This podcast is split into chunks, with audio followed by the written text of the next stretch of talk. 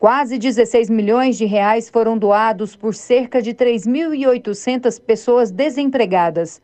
Outro trecho do relatório do Núcleo de Inteligência da Justiça Eleitoral cita nomes de cinco pessoas que já morreram e consta no sistema de controle de óbitos. O relatório revela que, juntas, essas pessoas doaram R$ 6.800.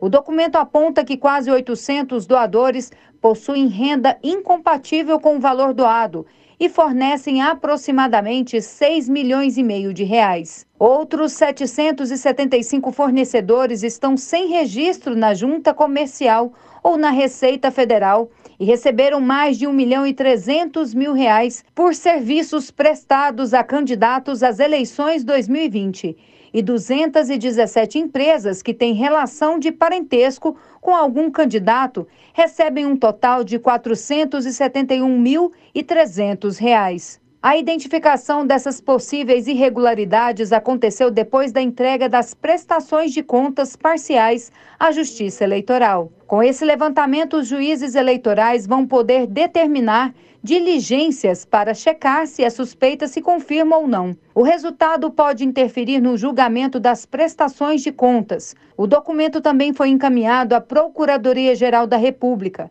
e será enviado às promotorias estaduais. Do TSE, Mônica Vieira.